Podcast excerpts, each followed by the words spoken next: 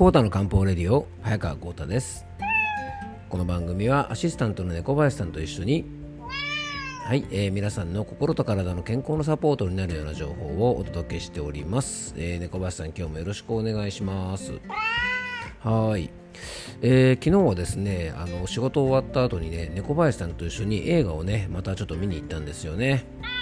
うん、昨日はですね、まあ、何かと話題になっている、えー、スタジオジブリの最新作、えー、君たちはどう生きるかというね、あの、鳥のイラストが印象的なね、ポスターで、まあ、当初はね、それ以外の情報が特に公表されてないということで、まあ、最近ね、あの、やっぱり SNS なんかも含めて、いろんな情報が、こう、すごくね、あの、流れ、まあ、過ぎちゃってるというかですね、もう映画見る前から、もうほとんど分かっちゃってるような状態のね、作品も結構多い中で、あのまあ、徹底してね、まあ、この情報を公開しないということであ逆に結構注目された作品ですよね。まあでも猫林さんねまあすごい面白い作品でしたよね。うん。あのリスナーの方の中でもねもう何人か見た方ねいらっしゃると思うんですけどもあのねもうヒットしてるのがすごくよくわかるなというぐらいですね。あのさすが宮崎駿監督だなというところであのちょっとね予想していた内容とはね全く違う内容で僕としてはですね結構スタジオジブリの映画の中ではねもうすごく面白い、ね、方に入るかな好きな映画のランクでは上に入るかなっていう感じもしますし、えー、今年見た映画の中ではやっぱりねさすがスタジオジブリということであの今一番今年一番面白かったかな。っていうぐらいですね。あのなかなか素晴らしい作品でした。はい。あのやっぱりねいつも映画見た後こういう話するんですけどもまあ、2時間なりですね。2時間ぐらいまあそうなんていうのかな。こう映画の中にねどっぷりこう使ってまあいろんなことを考えずにですねあの集中するっていうのはねこれなかなか頭がすっきりするものですからあの皆さんもねまだまだねあの暑い夜が続いていますから、まあ、涼しいエア感なんかで、まあ、ゆっくりたまには映画を見るなんていうのもねいいんじゃないかなと思いますね小林さんね結構面白かったですよねはいということでよかったら皆さんもねあのジブリの最新作「君たちはどう生きるか」えー、ぜひご覧になっていただけたらと思いますはい、えー、猫林さんまずはね今日メッセージのご紹介からですねはい、えっ、と、養生ネーム、金ちゃんからのメッセージです。えー、金ちゃん、いつもありがとうございます。えー、こうた先生、こんにちは、金ちゃんです。私もかしくさんと同じ症状があり、メッセージをしました。えー、私が調べた限りではコリン性皮膚炎と呼ばれるもので漢方の先生にも相談したことがありましたが治療法はないと言われました。私は1日30分ランニングマシーンで早歩きすることを心がけているのですが、えー、私は数日やらなかった後に運動するといつもより悪化する気がします。なのでなるべく毎日湿疹がひどくならない程度に運動をしています、えー、ということでねあの金ちゃんねあの自らの体験も含めて貴重なあのメッセージをねありがとうございました。あの金ちゃんが教えてくださったですねこのコリン性皮膚炎、まあ、コリン性ジンマシンなんていうふうにも言われてるんですけどもこれはですね発汗を司っているアセチルコリンというね、えー、いわゆる神経伝達物質の一つなんですが、まあ、それが関与して起こるジンマシンで、えーと、お風呂上がりとかね運動の後とか汗をかくと症状が現れるのが特徴でアセチルコリンというのはですね、まあ、副交感神経の神経伝達物質なので、まあ、自律神経とね非常にこうつながりがあることは間違いないんですね。で1255回の配信でお話をした、まあ、運動するとジンマシンが出てしまうというね、あの養生ネームかしこさんからのご質問にお答えした時もお話ししましたが副交感神経が優位になるとアレルギー症状と関係深いこれリンパ球がね優位になるんですね。でそもそもアレルギー反応が出やすい人はリンパ球が多い体質を持った、まあ、よくねリンパ球人間、ね、あのアレルギー体質の人なんていうふうに言われたりしますが、まあ、子供にねアレルギーが多いのは、まあ、子供の頃はですね、えー、白血球の中では下流球よりもリンパ球の方が多いからと言われていて成長とともに喘息などのアレルギーが軽くなっていく子が多いというのは、まあ、実はこんな理由があると考えられてるんですね。でリンパ球体質の人がストレスを受けたりとか、えー、大量の、ね、抗原にさらされた時に強いアレルギー反応が生じるわけなんですが、えー、アレルギーが出ている時は例外なく、まあ、交感神経の緊張から血液中の、ね、下流球が増えてでそのストレスから解放されようと副交感神経反射がこう強く起こるので、まあ、アレルギー症状の,、ね、あのこれが本体なのでやっぱり、ね、自律神経を整える、まあ、漢方で言えば気の巡りを整える養生というのはやっぱりどちらにしても、ね、非常に重要なんじゃないかなと思います。で漢方ではジンマシンはいろんな弱りで起こると考えるんですが代表的なものはねやっぱり五臓の一つ肝の弱りが非常にこのジンマシンなんかとはつながり深いと考えます。で肝が弱るとジンマシンが出やすいというのは、えー、中学的にはですね肝は自律神経もコントロールすることとあと、えー、そもそもね臓器としての肝臓自体が、えー、免疫と関係が深い臓器なので、まあ、その辺りにはねこう生理学的なものと中学的なものがつながっていて、まあ、ちょっと面白いところかなと思います。えー、ということでね、金ちゃん、本当にね、貴重なメッセージありがとうございました。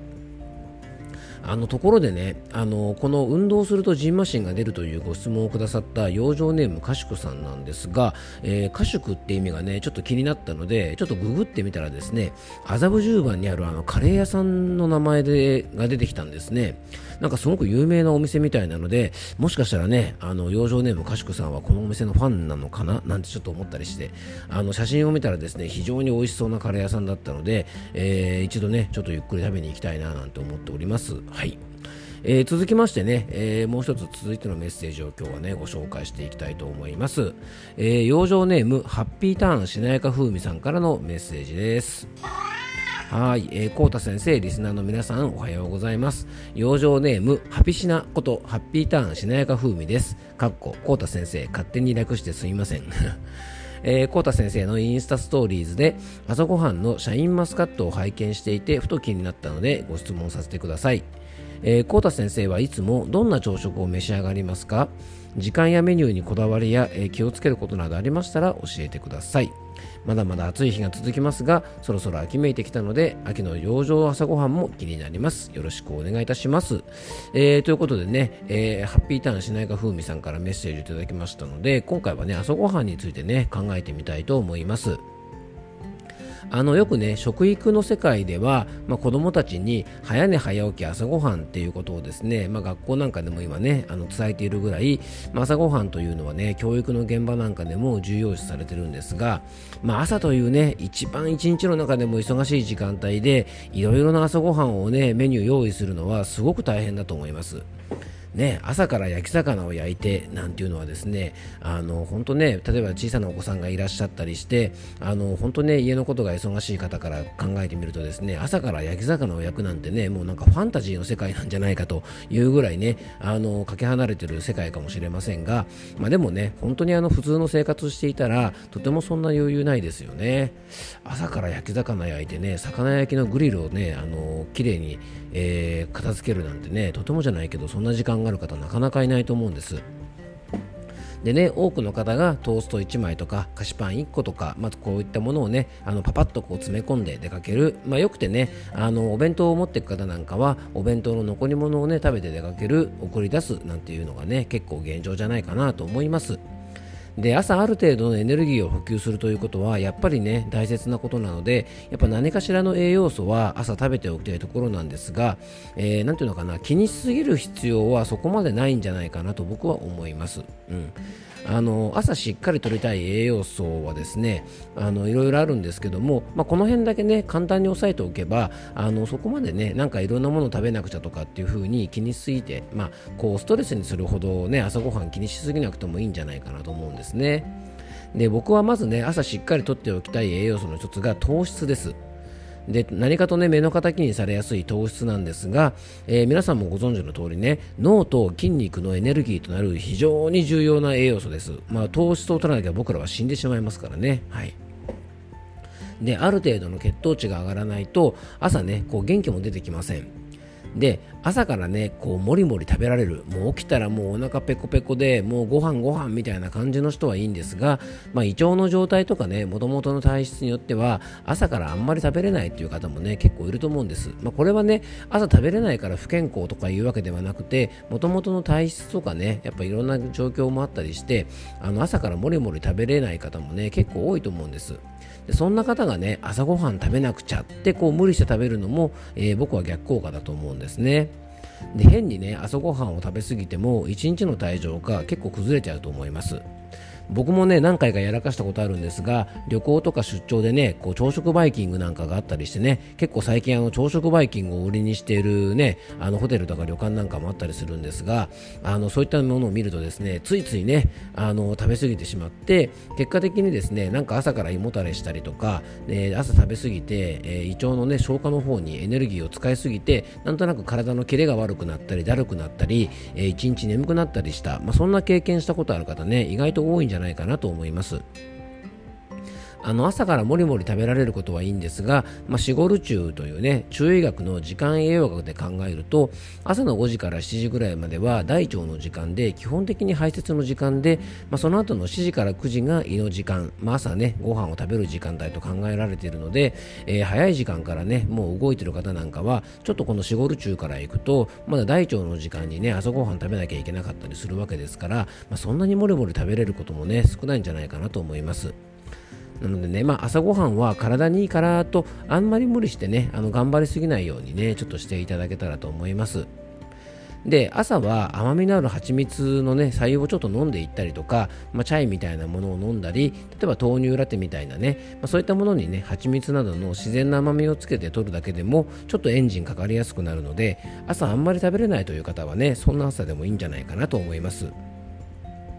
でちょっとね小さなお子さんとかは難しいですが大人であればね朝はそういった甘みのあるね温かい飲み物を飲む程度にしてでちょっとねお腹が空いてきたら例えば、えー、7時半とかね8時ぐらいに出かける方その時間だとまだお腹空かないけどもちょうどね職場に着いたりした、まあ、9時とか9時半10時ぐらいになると、えー、ちょっとお腹空いてくるななんて方は、まあ、そういう時間にねちょっとあのおにぎりみたいな固形物を食べるなんていうと、まあ、そっちの方がねむしろ胃腸にとっては自然じゃないかなと思います。まあ、ちょっとね、今、朝ごはんについてのね、まあ、いろんなうんちくだけ先に話してさせていただきましたが、えー、ハピシナさんからね、ご質問いただいた朝ごはんの内容なんですが、あの今はね、夏なので、僕の朝ごはんとってもシンプルで、えー、よく食べるのはですね、あの、ハピシナさんが先ほどメッセージでも紹介してくれた、シャインマスカットみたいなね、ああいう果物は、僕夏の朝はすごくよく食べます。で夏はね僕が住む山梨県は最近ね連日ちょっとお伝えしてますが桃とかぶどうとかがね本当に豊富であのもう本当たくさんねあのいただくんですよね。なのでもうそれをね食べたりとか例えばスイカもらったらスイカ食べたり、えー、梨をが梨が届いたら梨を食べたりとか夏場はね結構いただいた果物ですぐあの済ますことが結構多いんですね。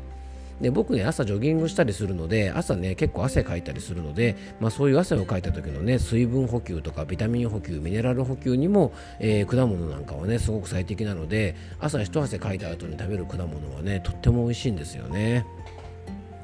でね僕ね果物を買うということはほとんどなくてマンゴーとかメロンみたいなものもね結構もらって食べてたりもするのでね、まあ、ある意味ね幸せな環境かもしれませんね。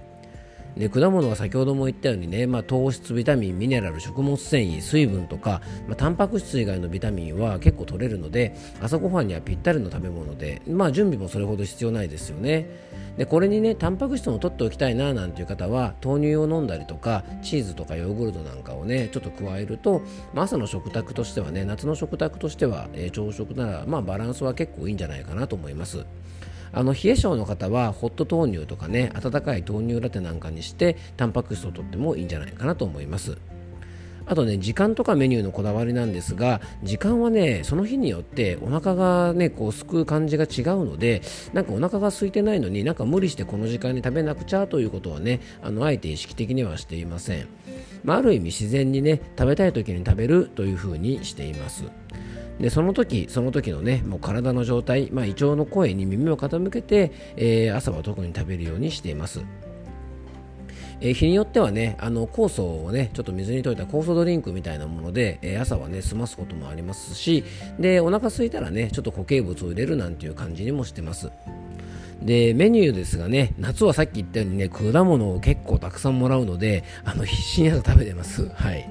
でご飯でもねパンでもいいんですが僕は基本的にねあの朝はご飯を食べたいなと感じることが多いので、えー、ご飯とですね汁物の組み合わせが一番多いですかね。朝は本当にね基本的に一汁一菜で、えー、基本的にはね味噌汁とかスープとかとご飯本当おにぎり1個分ぐらいのご飯を食べる程度ですね。で汁物はもう前の晩の残り物がほとんどで、えー、今朝もね昨日の夜のね残りのあのスープを飲んだんですけども結構野菜がしっかり入ってるタイプでしたね。で朝野菜とかねもしあのそういった残り物が少なかったら朝ねちょっとした野菜とか海藻を入れて具を足してね食べたりすることも結構あります、うん。それに僕はねあの焼き海苔がすごく大好きなのであの焼き海苔とねもう白いご飯があったらもうそれだけで満足ですのでね あのそれで朝美味しくいただいております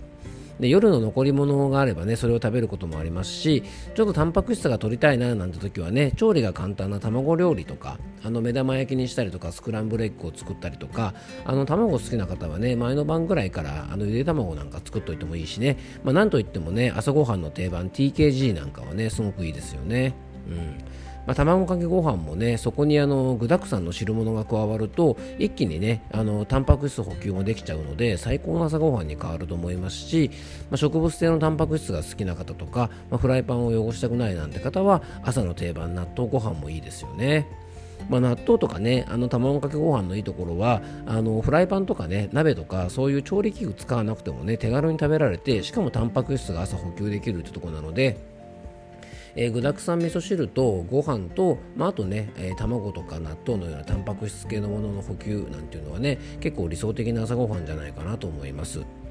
でね、秋のね、あの養生朝ごはんなんですが、えー、最初にね、ちょっとお伝えしたいのが、えー、これを食べたらいいよというわけではなくて、ちょっとね、冷たいものにはね、あの秋に入ったら気をつけてほしいと思います。まあ、もちろん夏でもね冷たいものってやっぱ良くないんですが特に秋はね朝晩が非常に涼しくなるのであの朝からね冷たいものを食べると胃腸の動きが悪くなっちゃうので例えばね、えー、冷たいスムージーとかヨーグルトとか、まあ、冷蔵庫で冷えた果物あと冷たいコーヒーとかジュースなんかは、まあ、極力ね取らないように、えー、秋に入ったら気をつけてほしいなと思います。であとね秋というのは、えー、呼吸器が非常に弱れ弱りやすい時期で五臓の肺が非常に活発に働く時期なのでちゃんとね活発に肺が働けるようにそれをサポートする、えー、薬膳ではね白い食材が、えー、秋に活発に活動する肺を養うと考えられていますので、まあ、白菜大根かぶ玉ねぎなんかそんなものを入れた味噌汁とかねあのスープなんかは非常におすすめだと思いますし僕結構好きで使うんですけどねあの白ごまをご飯とか汁物にねちょっと追加したりするといいんじゃないかなと思います。でね、あの普通のね、あのごまだとちょっと消化に悪かったりするので、すりごまをね、あのちょっと使ってご飯にかけたりすると、結構甘みもあるしですね、質のいい油も取れたりするので、えー、意外とおすすめですね。うん、すりごまをねちょっとご飯にかけて少しだけお醤油かけてね焼き海苔でこう巻いて食べたりしてもね非常に美味しいんですよね。でね健康のために玄米を食べてる方もね朝結構いらっしゃるかもしれませんが玄米を朝食べるときはですねできれば柔らかく炊くとかあのとにかくねよく噛んでほしいですね。でそれでなくても朝はねまだ胃腸がちゃんと動いてないのでそこに栄養価は高いんですが消化があまり良くない玄米が入ってくるというのは朝から胃もたれしやすくなってねちょっとこう一日だるくなっちゃう方なんかもいるかもしれませんので朝はできるだけ白米特にねあの秋の肺を養うには白い白米ってすごくおすすめなのでねあの夏の疲れた胃腸のケアのためにも、えー、白米なんか結構おすすめじゃないかなと思います。で僕はねちょっとご飯物が好きなのでご飯がねあの中心の話になりましたがあの別にパンだってね悪いわけじゃないんですね。でパンはねバターなどの動物性のタンパク質が練り込まれているものが多いので脂質とかねタンパク質の補給源にもなります。ただねちょっと気をつけてほしいのが付け合わせとかでねジャムなどを使ったりとかどうしても砂糖をねたくさん使ったものが増えがちだし、えー、ハムとかチーズとか使う場合はねちょっと脂質過多になったりしやすいので、まあ、ご飯以上にねちょっとこう付け合わせで一緒に食べるときはね野菜がたっぷり入っている汁物なんかをね活用していただきたいと思いますしパンと一緒に食べるときってねついサラダになりがちなので秋に入ってからねやっぱ生野菜というのはちょっとこう胃腸を冷やしたりするので、まあ、できるだけ火を通したね野菜を使ってほしいなと思いますまあでもね、サンドイッチとか僕も大好きなんですけどね、やっぱ美味しいパンっていっぱいあるしね、やっぱ美味しいパン食べてる時ってね、結構幸せですよね。なのでね、僕もたまに気分転換で、なんか朝からね、ちょっと美味しいハムを使ったね、サンドイッチ作ったりすることもあるんですけども、あの、たまの贅沢、まあ、嗜好品みたいな感じと考えておいて、まあ、日常はね、できるだけあっさりめにしておくといいんじゃないかなと思います。えー、今回はですね養生ネーム、えー、ハッピーターンしなやか風味ハピシナさんからのご質問にお答えさせていただいて、えー、朝ごはんについてお話しさせていただきました、え皆さんはね朝ごはんどんな風にされてるでしょうか。またねあの皆さんの朝ごはんの様子、まあ、こんなものを普段から食べてますよなんていうのとかね、まあ、こういう朝ごはんおすすめですよなんて情報がありましたらまた番組までお,、ね、お気軽に送っていただけたらと思います。えー、今日も聞いていただきありがとうございます。どうぞ素敵な一日をお過ごしください。漢方専科サーター薬房の早川浩太でした。では、また明日。